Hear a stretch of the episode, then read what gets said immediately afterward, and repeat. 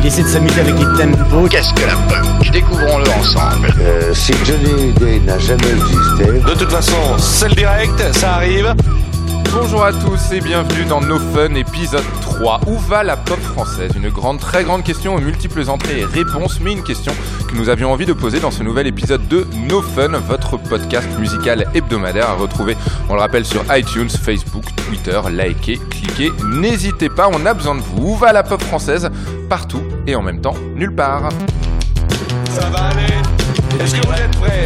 Tu vas chanter maintenant Partout, car sous l'étiquette pop, on trouve à la fois l'expérimentation de Superpose, la pop moderne de Aline, la grandiloquence d'un rover, le fun d'un juvenile, ou encore les débats animés envers un fauve. Nulle part, car l'escope a fait flop, les bébés rockers n'ont pas comblé tous les espoirs de succès, les leurs comme les nôtres, et les grosses radios, malheureusement, sont trop souvent aux abonnés absentes du rayon découverte. La pop française manque-t-elle d'un wagon de tête? C'était mon micro, d'un leader, d'un gros vendeur qui pourrait, comme par exemple Nirvana avec le grunge, ou encore Oasis et Blur avec la Britpop, dont nous vous parlions la semaine dernière, un groupe, un artiste entraînant les autres dans le sillage de son succès. Alors qu'il y a encore deux ans, on ne pouvait s'empêcher chaque semaine de se réjouir de l'arrivée d'un petit nouveau salement prometteur, aujourd'hui, c'est désormais une course à la découverte que se livre une poignée de médias, désireux d'être les premiers sur le coup en publiant trois lignes avant de passer à autre chose. Pas de soutien, pas de suivi, rien. Juste trois lignes. Alors où va la pop française avec moi autour de cette table Mon fidèle acolyte Adrien. Toffolet, que je caresse, mais aussi mais aussi Benjamin Kerber, chanteur des Shades. Les Shades, euh, ce sont trois albums, un premier en 2008, Le meurtre de Vénus chez Tricatel, puis un deuxième chez Sony en 2010 et un dernier en indépendant en 2013. Benjamin Kerber, c'est aussi un EP en solo, Loin des mers, disponible depuis quelques semaines. Bonjour. Salut Bonjour Benjamin et également à nos côtés Romain Herreros du Huffington Post. Bonjour Romain, Salut vous êtes prêts? À fond. Alors discutons. Le succès, elle l'attendait euh, lorsqu'elle jouait euh, du piano dans sa maison familiale d'Édimbourg en Italie, Édimbourg en Espagne. C'est où Édimbourg? Retour donc sur les bébés rockers. On va rappeler grosso modo la période, c'était au milieu des années 2000. C'était euh, beaucoup de groupes qui ont commencé à exploser au Gibus. Il y avait les Nast, il y avait les Plasticines, il y avait les Brasses, il y avait également les Shades. Benjamin, tu es le chanteur des Shades. Est-ce qu'on pourrait très rapidement revenir sur cette période des bébés rockers? Comment tu l'as vécu de l'intérieur Et est-ce que finalement, avec le recul, tout devait mieux se passer? Euh, écoute, euh, moi j'ai un, souvenir de cette époque comme quelque chose de- d'in- d'extraordinaire vraiment et toujours euh, génial. En fait, à, à la base pour moi, le, cette période elle se symbolisait par le Rock and Roll Friday, quoi. C'est-à-dire que tous les vendredis, il y, Les avait, soirées au Gibus, ouais. il y avait des concerts et c'était pas juste ce que les gens ont appelé les baby rockers. Il y avait plein de groupes, il y avait Nelson, il y avait plein de mecs qui étaient un peu plus un peu plus vieux, un peu plus expérimentés, qui jouaient aussi. Enfin, ce qui était vraiment génial, c'était le côté euh, tout le monde peut monter sur scène et tout le monde peut faire partie du public comme être sur la scène. Et il y a cette, cette Mhm. énergie-là qui, euh, qui, a, qui a intéressé les, les journalistes, qui a intéressé les labels, qui a fait qu'ensuite, après, des, des mecs comme moi qui avaient 15, 16 ans, euh, 17 ans euh, à l'époque, euh, ont pu euh, avoir la chance d'aller en studio, enregistrer des disques et tout ça. Donc pour moi, c'est un truc qui reste comme une opportunité incroyable et Ouais. quelque chose qui, pour moi, aurait dû continuer à exister après. euh, ce truc de d'aller faire confiance à des mecs de 15-16 piges euh, euh, en studio avec leurs morceaux et tout, c'est un truc qui, qui, qui, qui aurait pu, à mon avis, si ça avait continué un petit peu après, permettre à la France et à la pop française peut-être de, De mieux aimer son rock de, de, de cultiver quelque Ouais. chose et de, de développer quelque chose et de le transformer en quelque chose de plus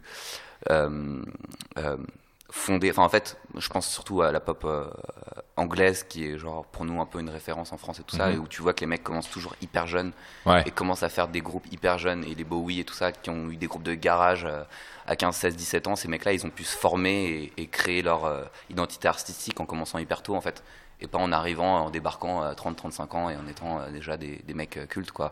Est-ce que les Baby Rockers à l'époque ont pas manqué d'un gros vendeur, d'un gros groupe qui aurait entraîné les autres dans leur succès?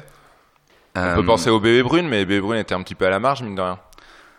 Moi, je pense qu'ils ont surtout manqué de euh, ce que, par exemple, euh, la femme peut avoir aujourd'hui, c'est-à-dire un gros, gros tube énorme Ouais. qui rassemble tout le monde, quoi. Et il n'y a pas eu ça, quoi. Enfin, juste sur la planche, euh, c'est arrivé beaucoup trop tard pour être quelque chose qui, qui, enfin voilà, c'est pas, c'est pas, les- ces gens-là étaient de, font, font partie de cette génération-là pour moi. Enfin, je pense que, voilà, les mecs comme la femme.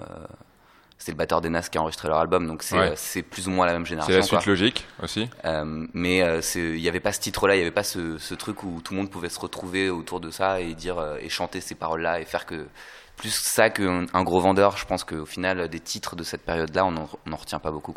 Est-ce que le climat a changé aujourd'hui? Question pour euh, Romain, Romain Eros du Huffington Post. C'est-à-dire qu'à l'époque, quand Rock and Folk mettait en couverture des découvertes, donc les plasticines et Enast euh, pour les citer, il y a eu une levée de bouclier pas possible, alors qu'aujourd'hui, tout le monde court un petit peu après la découverte, tout le monde veut être euh, précurseur. Est-ce qu'on est plus à l'affût? Bah, en fait, ce qui est spécifique à cette époque, c'est euh, il y avait beaucoup de suiveurs en fait sur cette génération-là de baby rocker. Oui, dés- alors désolé, on les appelle comme ça, c'est le nom qui a Je- été je donné, c'est le nom qui restera, c'est pas le nom que nous avons inventé. C'est que du, euh, du point de vue qui était le mien, donc euh, dans le sud de la France et puis en, en province en général, on voyait beaucoup de groupes qui essayaient de refaire en fait euh, ce qui se passait à Paris. Donc il y avait vraiment un, je pense qui est spécifique de cette euh, période, vraiment un phénomène de euh, bah, tout le monde voulait faire pareil en fait. Donc il y Ouais. avait, euh, j'ai pas l'impression que ce soit exactement la même chose euh, aujourd'hui. Et, euh, et donc euh, c'est ce qui est spécifique à cette euh, époque-là. Les labels au taquet, on sait qu'à l'époque des Bubba Rockers, euh, ils étaient tous là. hein, finalement, Virgin a signé Plasticine, euh, Source a signé Enast. Aujourd'hui, Benjamin, tu as sorti, ré- tu as sorti récemment un EP, Ouais. Loin des mers, ton premier EP en solo. Euh, Est-ce que les labels étaient au taquet? Euh, là, euh, oui, après, en même temps, j'ai pas démarché spécialement de label. Ouais. Je pense que si je l'avais fait, j'aurais pu trouver des gens et tout. euh. Il y a des gens qui signent, enfin, tu vois, c'est, c'est- ça continue d'exister, mais c'est. On va dire que.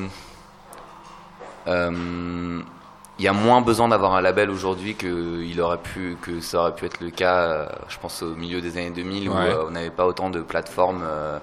Enfin voilà, c'était comme on en parlait tout à l'heure, c'était tout début de MySpace, mais euh, voilà, MySpace c'était voilà, c'était un truc nouveau, le fait d'être son propre promoteur, d'être son propre. euh, euh, Pouvoir annoncer ses propres dates, voilà, mettre sa musique en ligne. ouais. On était moins, euh, on avait moins besoin, on avait plus besoin plutôt de, de, de vraies structures à l'époque, je pense, pour sortir des trucs. Maintenant, voilà, j'ai euh, produit un truc tout seul, euh, ça m'a pas pris beaucoup de temps, pas pris beaucoup d'argent. euh, je peux promouvoir à travers euh, Internet et toucher un large nombre de gens sans Ouais. dépenser trop de thunes. Voilà, enfin, finalement, j'ai moins besoin d'un label, donc euh, peut-être que les labels ont moins besoin de moi aussi. C'est un peu un truc, une relation interdépendante, quoi. Malgré tout, il y a le risque aussi, euh, question pour toi Romain qui Mhm. bosse sur le web, de se, Mhm. perdre, final, de se perdre dans la masse. Et euh, mettre en ligne sa musique est une chose, faire carrière évidemment en est une autre. On l'a vu avec cette euh, génération-là aussi, c'est-à-dire que euh, par exemple les euh, Arctic Monkeys, c'était le groupe MySpace qui avait, Ouais. qui avait Ouais. réussi sur le net. C'était un peu une création du label, ça d'ailleurs. on l'a su par la suite euh, que le côté MySpace, c'est de- voilà, c'était pas C'est pour ça que vraiment j'ai eux. Arctic Monkeys en exemple parce que mine de rien, t'avais des tous les labels étaient sur leur euh, sur leur côte, Ouais. ils faisaient la queue pour les signer. Avant euh, de signer, ils remplissaient des salles de 10 000 personnes. Mais oui, en effet, on les a En tout on cas, c'était présenté euh, comme ça, et dans la presse aussi, c'était présenté comme ça, comme euh, bah, maintenant, ça va être le nouveau, euh, la- Oui. le nouveau tremplin, même sur euh, YouTube aussi, par exemple. Euh, et euh, oui, maintenant, on peut carrément se perdre. Euh, Il y a des gens qui euh, font des chaînes YouTube euh, toutes les euh, toutes les cinq minutes.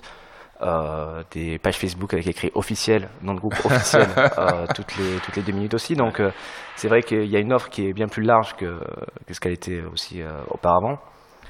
Après, je pense que les internautes ne sont pas dupes et puis euh, arrivent à faire la part des choses. Et on parlait de, de la femme tout à l'heure. Est-ce que euh, ce qui a manqué à ces générations de baby rockers entre guillemets, euh, c'est ce dont euh, la femme a pu bénéficier, c'est-à-dire d'un marché publicitaire très tourné vers ces nouveaux groupes, vers les nouveautés, avec la possibilité pour pour la femme et donc d'autres qui sont arrivés après vous de bénéficier de synchro pub euh, et donc d'être partout dans les oreilles des gens et puis d'avoir aussi des rémunérations à côté hein, que vous La, n'aviez la pas femme, forcément. la femme étant en plus un groupe qui chante en français, ce qui En est plus, une anomalie dans le marché de la publicité, Ouais, alors que euh, pour le coup, il passe beaucoup à la télé grâce à une publicité entre autres.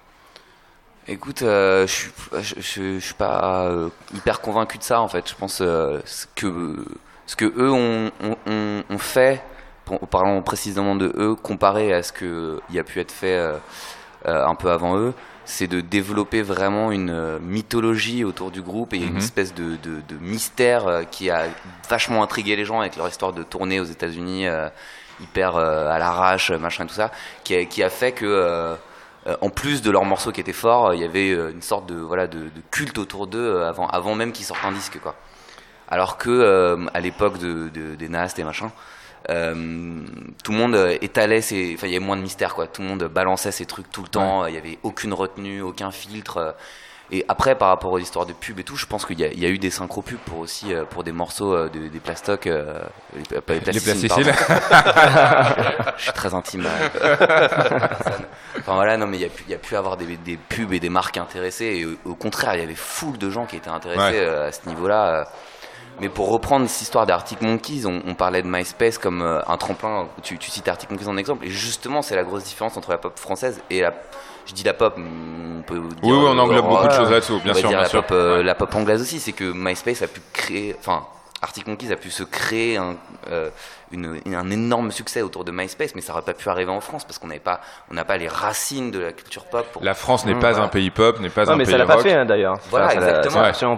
Ça a carrément euh, fait un, ça a fait effet de pétard mouillé avec euh, les groupes de, de ma génération entre Mhm. guillemets, où finalement on a eu un petit succès, mais qui a rien à voir en termes de euh, de, de, de- de globalité par rapport à Arctic Monkeys euh, à cette époque-là. Où va la pop française? On continue d'en débattre dans ce troisième épisode de No Fun. N'oubliez pas d'ailleurs que les précédents, puisqu'on compare beaucoup avec la pop anglaise, sont disponibles sur iTunes. L'épisode 2 était entre autres consacré donc à la Britpop. Je suis désolé, il va falloir qu'on parle de Fauve dans quelques instants. Adrien Toffolet reste calme, mais d'abord la question de fan. Une question de Mathieu. Est-ce que finalement, il n'y a pas trop de groupes? On ne prend plus le temps d'écouter ou de suivre, vu qu'on n'achète plus d'albums, mais qu'on bouffe du single en permanence sur YouTube Mathieu qui était un petit peu stressé au moment de poser sa question. Euh, qui veut répondre? Romain S'il y a trop de groupes, s'il y a trop de choix, enfin, je pense que, bah, évidemment, à l'époque, euh, on va dire des années 70-80, pour, euh, pour produire de la musique et pour la diffuser, c'était forcément plus compliqué qu'aujourd'hui. Donc oui, forcément, l'offre, elle est plus, euh, elle est plus large. Après, euh, je pense que le tri se fait, euh, se fait sur la qualité. Et, euh, oui, le, format single, le format euh, dont on parlait euh, tout à l'heure, l'Escope, euh, ou euh, des choses qui ont très bien marché euh, en single. Et moins en ça- album. Voilà, et moins en album, c'est un peu peut-être le nouveau modèle qui s'est imposé, pas forcément au bénéfice de- des artistes, mais qui s'est imposé par le, par le média. Mhm. Oui, effectivement, c'est vrai qu'il y a beaucoup d'offres, mais bon. Il y a aussi euh, de la qualité, ça fait aussi plus de concurrence entre les, enfin, concurrence saine, on va dire, entre les différents artistes. Donc c'est, je pense que c'est ça aussi qu'il faut euh, retenir. Benjamin? Euh, je trouve qu'il n'y a pas tant. Si on parle de la pop en français, plutôt que de Ouais. la pop française, il n'y a, a pas tant de groupes que ça finalement. Est-ce qu'il y a euh, 100, euh, 200 groupes aujourd'hui euh, qui, euh, qui chantent en français activement et sortent des disques régulièrement de ça Il n'y en a pas vraiment non, tant que ça. mais le- il y a énormément de choix. Il y a malgré tout énormément de choix. On peut même pas forcément sortir des disques, mais qui mettent en ligne, euh, qui mettent en ligne des choses et qui ont volonté de faire carrière. Moi, je, je pense par exemple à la souterraine que je trouve euh, que Mhm. je trouve une initiative extraordinaire et Mhm. super cool et tout ça. Euh, bah, ils- font des compiles euh, avec euh, 20 chansons une fois tous les trois mois, mais ils pourraient pas faire ça toutes les semaines, quoi. Ouais. Parce qu'il n'y a pas tant de groupes qui sortent des morceaux en français euh, régulièrement. Je sais pas, moi, je, suis- je, suis- je suis vraiment euh, déçu du fait qu'il n'y ait pas plus de groupes qui essayent euh, le français, quoi. Finalement, c'est un- pour moi, c'est un, c'est un, un des gros problèmes euh, qui existent. Adrien. Selon vous, euh, elle aurait plus de succès si elle chantait en français? Pourtant, euh, par exemple, euh, il y a beaucoup de, de- de- de groupes qui chantent en anglais, euh, qui ont quand même réussi, euh, qui sont français, qui ont... Bah, je sais pas, tu peux en citer plus que trois, euh, hors Phoenix. euh, Peut-être pas, effectivement. Enfin, c'est vrai, c'est un truc de malade. Et en plus, euh, euh, voilà, c'est Fernand Reynaud qui disait que le, le, le, le global, c'est le, c'est le régional, quoi. Enfin, Ouais. Euh, pour, euh, pour arriver, à- pour que Jacques Brel ait été repris par tant de- d'artistes à travers le monde, euh, il n'a pas euh, essayé de chanter en, en anglais ou en japonais ou en allemand. Il a, il a chanté dans sa langue. euh, et, euh, il n'est pas français d'ailleurs, on peut pas l'assimiler La, à la, la pop pop, française. la pop française a encore un sentiment d'infériorité. Le mot est peut-être mal choisi par rapport à la grande sœur euh, anglaise, Romain?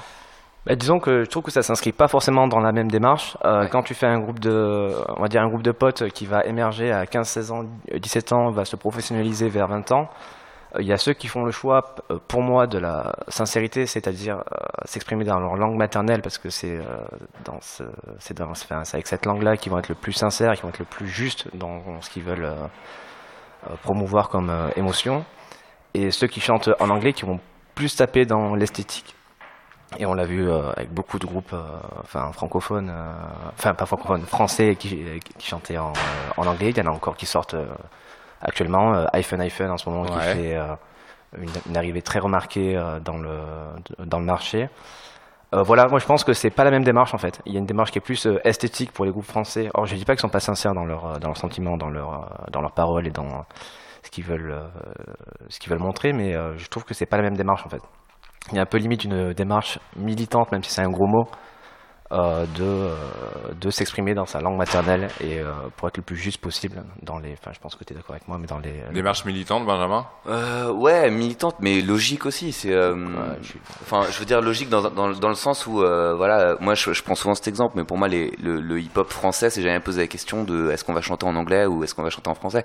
Les, les mecs avaient des choses à dire, ils, c'est, c'est pas, enfin voilà, ils ont, ils ont pas réfléchi, ils ont chanté dans leur langue. euh, et je trouve ça étrange que dans le, dans la pop, de manière plus globale, euh, euh, cette, cette question de, de, de, de ce naturel de s'exprimer dans sa langue maternelle ne soit pas euh, plus euh, reconnu comme quelque chose de, de, de logique en fait et que ça soit et qu'on doive euh, aller jusqu'à utiliser le mot militant quoi ce qui, Ouais. qui me fait un peu rire parce qu'au final euh, c'est C'est un euh, grand mot. au, au- au fi- C'est un grand mot, mais c'est aussi mais au un final, t'as as raison. Enfin, je suis, je suis d'accord avec toi. Il y a, un- il y a un truc de, euh, de maintenant, il faut, euh, il faut se justifier de chanter en français parfois euh, pour, euh, pour pas passer pour un vendu qui essaye de T'as signer. l'impression que c'est toujours ça l'impression que c'est Ouais. toujours ça Ah Benjamin mais Ouais carrément. Mais clairement. J'avais Bah, personnellement le sentiment que c'était d'avant que finalement il y avait plus de liberté, qu'on était davantage que des mecs comme Aline ou comme Granville étaient beau- beaucoup plus décomplexés et Bah, que c'est finalement ils faisaient de la pop anglaise mais en français. C'est euh, c'est un paradoxe, et surtout d'un point de vue euh, du marché, euh, comme tu le disais euh, tout à l'heure sur les euh, synchro pubs, rarement de titres qui sont en français. Donc euh, en fait, c'est un, un parti pris plus qu'un acte militant. C'est un, Oui, parti pris. pris. Très très rapidement, juste avant de passer à Adrien Toffolet qui va essayer d'imaginer le futur, euh, est-ce que Benjamin, tu dirais qu'aujourd'hui, toi en tant qu'artiste, par rapport à ce que tu étais, à l'artiste que tu étais il y a 10 ans, donc à l'époque des Baby Rockers, est-ce que tu es plus conscient finalement des impératifs du business? C'est-à-dire qu'on parle de synchro, on parle de euh, Ah ouais. chanter en français et tout, ouais? Mais c'est limite, euh, ça a enlevé tout le sexe euh, de la musique, de, de prendre conscience de tout ça, quoi, parce que tu finis Ouais. par, euh, tu vois tous les rouages de tout ce qui se passe et tu comprends comment ça marche et tu sais comment activer les choses et tu sais comment déclencher. euh. Après, ça veut pas dire que ça va, que, que la recette euh, va fonctionner, mais c'est Non, juste il n'y a que- pas de recette miracle. que en passant 2-3 ans, juste 2-3 ans signés dans une major, moi je les ai vus, les mecs, ils jouent au foot dans les couloirs, et ils fument des pètes, ils, ils branlent rien quoi. Et- Des noms et, Non? et ce truc et ce truc là te, te fait prendre conscience que tu peux tout faire tout seul en fait. Ouais. T'as pas besoin de ces mecs là quoi. C'est quoi le futur avec Adrien Toffolet Where do you from come? Thank you. Est-ce que tu peux le remercier? Thank you very much. Voilà, très bien. Quel avenir pour la pop française? En voilà une question bien pourrie, bien difficile, et euh, j'ai hélas pas le pouvoir de répondre à cette question. Euh, Il n'y a qu'une seule personne qui peut prétendre à l'omniscience et l'omnipotence. Il a une barbe et une moustache, une longue et belle tunique blanche, un jogging en cuir et une paire d'Adidas Yeezy au pied. Euh, non, c'est bien entendu Kanye West. euh, lui seul saurait dire quel serait l'avenir de la pop française, mais c'est un secret qu'il gardera pour lui et qui restera euh, aussi bien gardé que la vraie taille du fessier de sa femme. Euh, pour obtenir une réponse à ma question, j'ai donc cherché ailleurs. J'ai finalement demandé à un autre dieu, le dieu Internet, et j'ai écrit sur sa page, dans la barre de recherche, les mots suivants futur de la pop française, et j'ai eu une réponse, ou plutôt 627 000 résultats. Et là, je suis désolé de vous le dire, euh, comme ça, si directement et si cruellement, le futur de la pop française va être très très sombre. Pourquoi? Eh bien déjà, sur la première page de résultats, on trouve des liens vers des statistiques de l'INSEE qui projettent qu'en 2060, la population française sera plus grande qu'aujourd'hui. Des liens qui expliquent aussi que la population française musulmane augmente. Mais euh, les mots futur, pop euh, et française ensemble n'ont aucun avenir. D'après Internet, il n'y a aucun lien sur la musique, donc pas de futur du tout. Bon. Quand je dis qu'il n'y a aucun lien sur la musique, je mens un petit peu, c'est plutôt euh, aucun lien, sauf un lien vers le site de fans de Sohan, un chanteur issu d'une télé-réalité, et qui a fait euh, un flop, voire plusieurs flops. La tête de Benjamin Un- Carver qui est oui, oui, souvenez-vous, c'était un rebelle à fleur de peau qui dit fuck à la société, grosso modo. Et lui, mis à part enculer le blizzard au sein de Fauve, on ne voit pas quel avenir musical il pourrait avoir dans la pop française. Ça, c'était donc pour la première page de résultats. Ensuite, dans les pages suivantes, on a enfin de vraies références musicales de pop française. La première, c'est Future Records, le label de l'artiste nantais Pégase. Mhm. Alors lui, pas de doute, il fera quoi qu'il arrive partie du futur de la pop française. Mais à quel rang? Question qui me permet d'en venir à la seconde référence.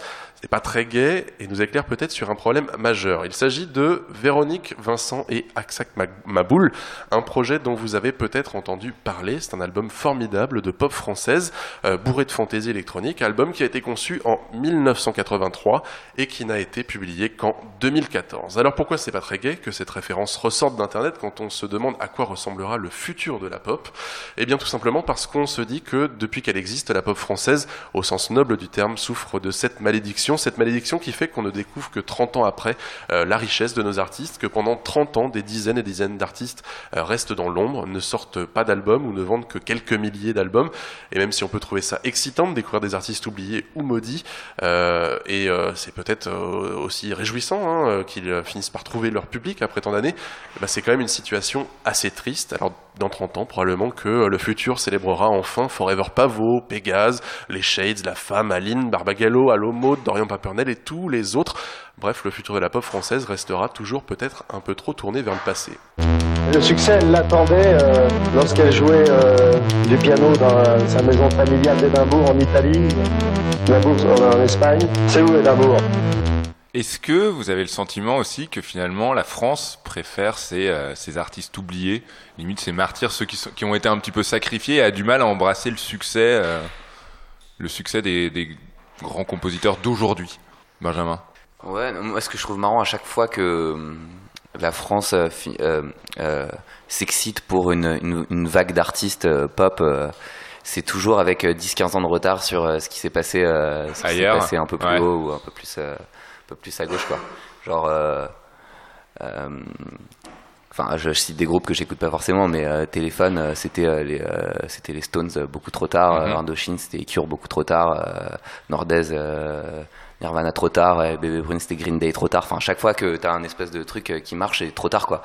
Et, et, on a cette tendance à vouloir tout le temps euh, puiser dans le passé pour euh, pour pour euh, enfin voilà cette espèce de vague de new wave où tout le monde a absolument voulait faire du Dao et Dao est devenu dieu pour tout le monde alors que tout le monde lui chiait dessus pendant des années mmh, pas trouvait ce mec là hyper ringard et tout. Et t'as cette espèce de truc de vouloir toujours ressortir un mec des placards pour le le, le mettre en, au rang d'égérie pendant une période et, et, et, que tout le monde fasse. Et ce truc de jamais vouloir accepter la nouveauté et jamais vouloir moi, je pense à, Bertrand Burgala qui faisait des trucs que, personne ne faisait et qui, pour le coup, a été euh, boudé par tout le monde. Enfin, mm. finalement, il son succès a été euh, beaucoup trop limité et beaucoup. Euh, enfin, ce mec-là n'a pas du tout été assez connu pour ce qu'il faisait parce qu'il était en avance sur son temps, tout simplement, quoi. Et, finalement, aujourd'hui, il continue d'exister et d'être respecté, mais, il a, mais dans 15 ans, ce mec-là sera un dieu. Dans 15 ans, il sera un dieu. C'est évident. Euh, un petit coup de cœur en matière de pop française, juste avant de se quitter. Adrien Toffolet. Oh, moi, je, un petit coup de cœur pour le, dernier album de Forever Pavot et puis de manière générale pour le label Born Bad Records qui euh, fait un très gros travail de soutien euh, de, des jeunes scènes françaises, entre autres. Et qui bénéficie d'une vraie identité en plus. Une vraie identité, une vraie reconnaissance en France et à l'international. Absolument. Romain Herreros. Moi, c'est toute la souterraine en fait. Donc voilà. D'accord. Elle a pioché là-dedans et voilà. Benjamin euh, bah moi c'est des copains en fait euh, c'est le groupe de mon copain euh, mon pote euh, qui a produit mon EP Adrien Palo qui a aussi produit les premiers La Femme les mhm. premiers faux Blind Digital Season Grand Blanc tout ça qui sort un disque avec son propre groupe, groupe qui s'appelle Inigo Montoya mhm. et cet EP est excellent, vraiment il sera retrouvé à Rock en scène d'ailleurs exactement je l'ai vu hier à Flèche d'Or c'est vraiment énorme en live et c'est des super mecs et les paroles sont extraordinaires et c'est là on est vraiment sur quelque chose de de qui n'existe pas déjà quoi mhm. et qui est pas tourné vers le passé et qui est vraiment euh, original. Euh, pour moi c'est euh, l'avenir de la pop française, c'est Inigo Montoya, quoi. Et eh ben, mon coup de cœur perso, c'est Loin des mers, le premier EP solo de Benjamin Kerber, qui est désormais disponible. Merci Benjamin, merci Romain, merci Adrien. On se retrouve la semaine prochaine pour un nouvel épisode de No Fun qui sera consacré à Pitchfork. D'ici là, on se retrouve sur Facebook, sur Twitter. N'hésitez pas à vous abonner au podcast sur iTunes. Après tout, c'est gratuit. À la semaine prochaine. Gros bisous. Bye bye. Thank you. Est-ce que tu peux le remercier? Non, faut Ça suffit maintenant Fourche à foin. Quoi? Fourche à foin. Fait marrer, euh, c'est Björk qui a, posté un message euh, pour dire qu'elle était euh, tête d'affiche à Pitchfork en, mettant hashtag fourche à foin. ah oui, ok. faut mettre un peu de temps à comprendre. Oui, faut, faut l'avoir. Salut, c'est Thomas Rozek. Retrouvez-moi avec toute l'équipe de nos ciné tous les lundis pour une dose hebdo de cinéma. Celui qu'on aime, celui qu'on déteste. C'est en public, c'est tous les lundis et c'est nos ciné. Monde de merde. Pourquoi il a dit ça? C'est ce que je veux savoir.